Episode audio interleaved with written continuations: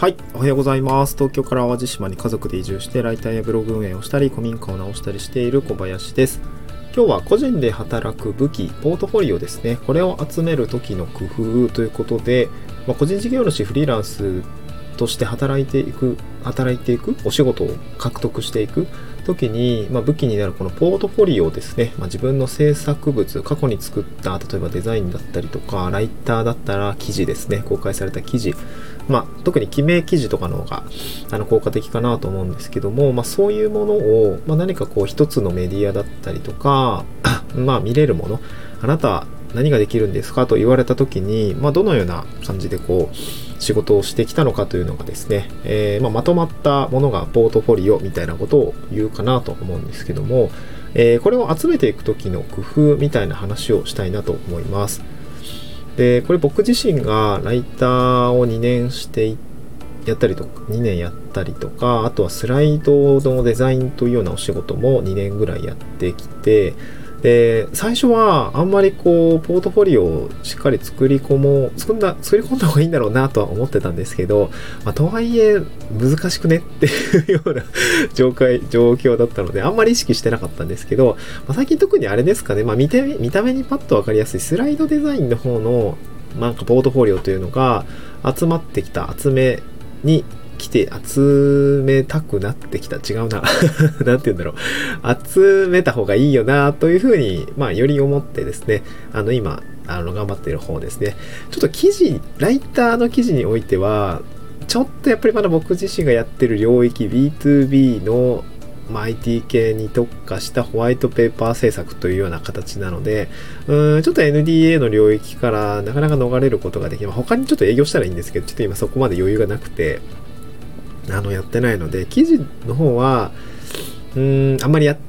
あのー、開拓できてないんですけど、まあ、ことデザイン、スライドデザインに関しては、割と、公になったものを、まあ、あのー、僕の方で制作しましたって言えるような機会だったり、クライアントさんと巡り合うことが、あの、増えてきたので、ちょっとポートフォリオが溜まりつつあります。もちろん自主制作のものもあるんですけども、えー、そういったポートフォリオを集められるようになってきたので、この工夫をですね、えー、ちょっとまあ、やってきたことというか、あとまあ最近、あ、このタイミングで切り出してよかったなと思うところがあったので、えー、それをシェアしたいなと思います。で、3つぐらいあるかなと思うんですけども、えー、1つ目が、あのー、まあ、これ結構大前提になるんですけど、ポートフォリオを、あの、集めやすいクライアントさんがいるっていうことに気づくってことですね。うん。で、2つ目が、信頼を積み上げるってことですね。で、これは2つ目に関連する3つ目になるんですけど、お願いを聞いてもらえる空気感で切り出すってことですね。まあ、これがちょっとタイミング方法に近い、えー、まあ、真似しやすいノウハウなのかなと思うんですけど、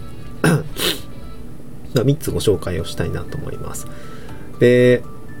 例えば僕の場合だとスライドのデザインだったり、スライドのまあ制作物、まあ、デザインに近いんですかね。あんまりこう僕自身デザイナー、という感覚に至れない。これはメンタルブロックの話だと思うんですけど、デザインって難しいよね デザイナーとはよう言わんな。うん、ちょっと難しいかなと思うんだけども、まあ、スライド制作者ということで ポートフォリオを作っています。うん、僕のあの X のえー、方からポートフォリオサイトには飛べますので、そちらからあの確認できるかなと思うんですけども、えー、っと、まあ、どんな感じでやってるかっていうのはそっちで見ていただければなと思います。でですね、このポートフォリオを、まあ、1つ目集める時のま工夫というか、まあ、着目点の一つが、ポートフォリオを掲載して、まあ、もういいよって言ってくれやすいクライアントさんがいるので、そこの、そこと仕事するのがいいですね。そこで仕事をするのがいい。で、なんていうのかな、どういうクライアントかっていうと、うんまあ、これは結構、どうだろうな、発信しているクライアントさんが だと分かりやすいんですけど、まあ、もちろんそのポートフォリオが大事だよって言っているクライアントさんは、ポートフォリオに載せたら、載せてもいいですかって言ったら、いいですって言ってくれる確率が高いかなと思います。うん。あの、やっぱりこう、そのクライアントさんの気質的に、まあ、自分自身もポートフォリオをね、公開できるポートフォリオっていうのはやっぱり非常に重要であると。いうようなことを、ま、発信をしている方であれば、この、まあ、ポートフォリオ載せていいですかっていう人の気持ちだったり、心情だったりっていうのは理解できるかなと思うので、結構寛容だったりしますかね。あとは、まこだわりがないクラントさんも別にいいよって 言ってくれる人も、まあまあいるんですけど、まあ、そのあたりはですね、結構その、なんて言うんでしょう。うーん、なんていうかな、こう、まあ、全然こう、脈がない人に当たるよりは、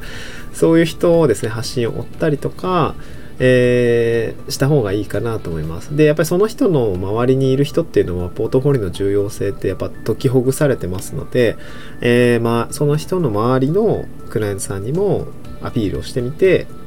どうですかねみたいな。もちろんやり方としては、えー、僕はなんかポートフォリオを集めるんだったら、むしろこっちが対価を払うぐらいのまあ、お金を払うというよりは労力を払う。まあだからタダでやらせてくれないかっていうのでも全然ありかなと思いますね。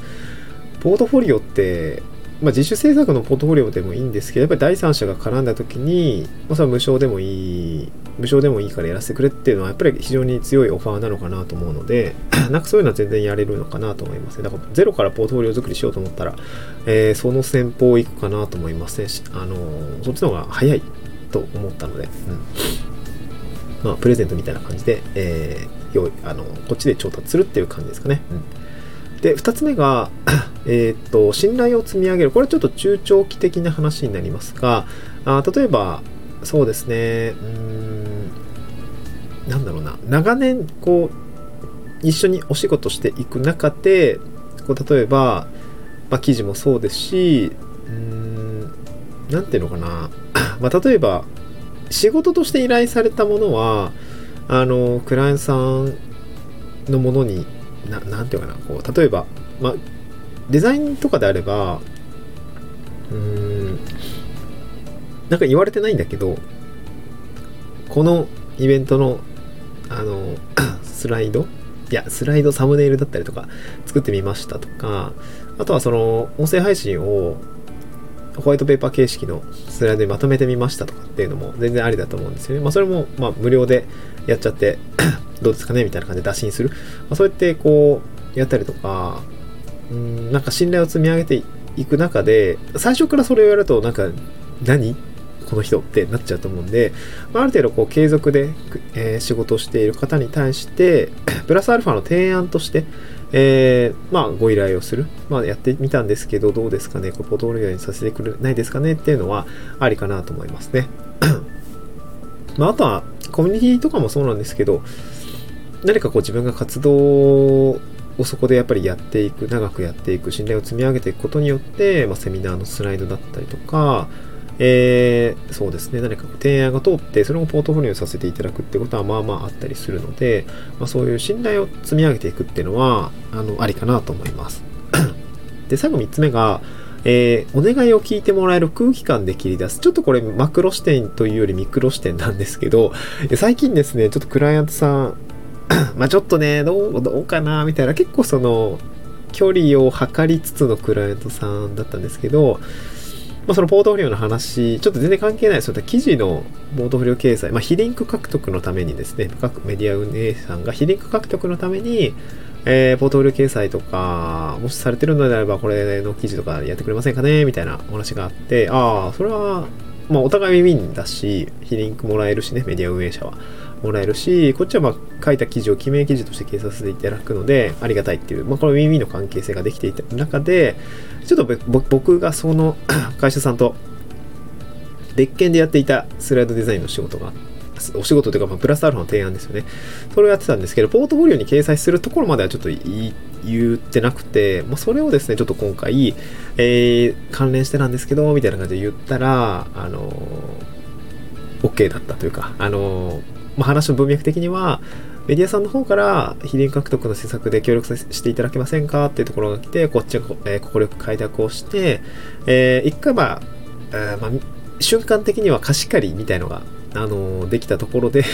あの、逆提案なんですけど、ここれ、ちょっとポートフォリオに載せさせてもらえませんかね？みたいな断られにくいタイミングで、あの、切り出すっていうところで、まあ、うまくいったという事例ですね。うん。まあ、これ、まあ、いつかポートフォリオ載せたいなと思ってたんだけど、ちょっとタイミングがなかったので、今回いいタイミングだったなと思って、その、まあ、ちょっと温めておいてよかったら、まあ、もちろん断るようなクレットさんじゃないかなとは あの、まあ、数ヶ月付き合っていて分かったので、まあ、今後もどんどんどんどんギブしていくような関係性かなと思うんですけど、まあ、今回そのクライアンさんの